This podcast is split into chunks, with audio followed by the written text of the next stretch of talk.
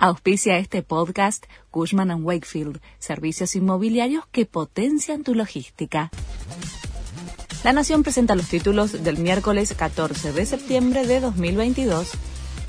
Las nuevas pruebas apuntan a Brenda Uliarte como instigadora del ataque a la vicepresidenta.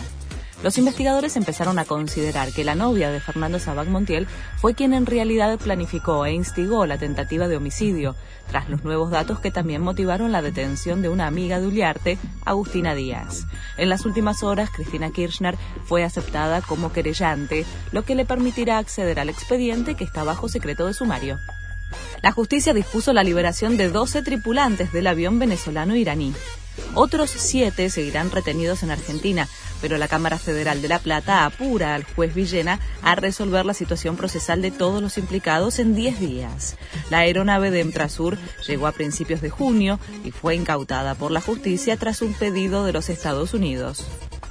La ciudad ya definió la fecha de inicio de clases de 2023 comenzarán el 27 de febrero en jardines, primarias y secundarias porteñas. El ciclo lectivo terminará el 22 de diciembre del próximo año. Para lograr 192 días de clases, trasladan tres jornadas docentes a los días sábados. Londres teme un desborde por el funeral de Isabel II se abre la capilla ardiente para darle el último adiós a la monarca en la capital británica. Hay filas de hasta 35 horas y llegan a Londres más de un millón de personas, además de 2.000 mandatarios de todo el mundo para despedir a la reina. Se reforzó la seguridad y la ciudad está custodiada por agentes de civil, francotiradores y militares, además de la policía. Racing le ganó a Patronato 1 a 0 y se acerca a la punta de la liga. Platense derrotó 1 a 0 a Unión, mientras que Huracán igualó con Barracas en un tanto. Godoy Cruz y Tigre también terminaron en empate con un gol.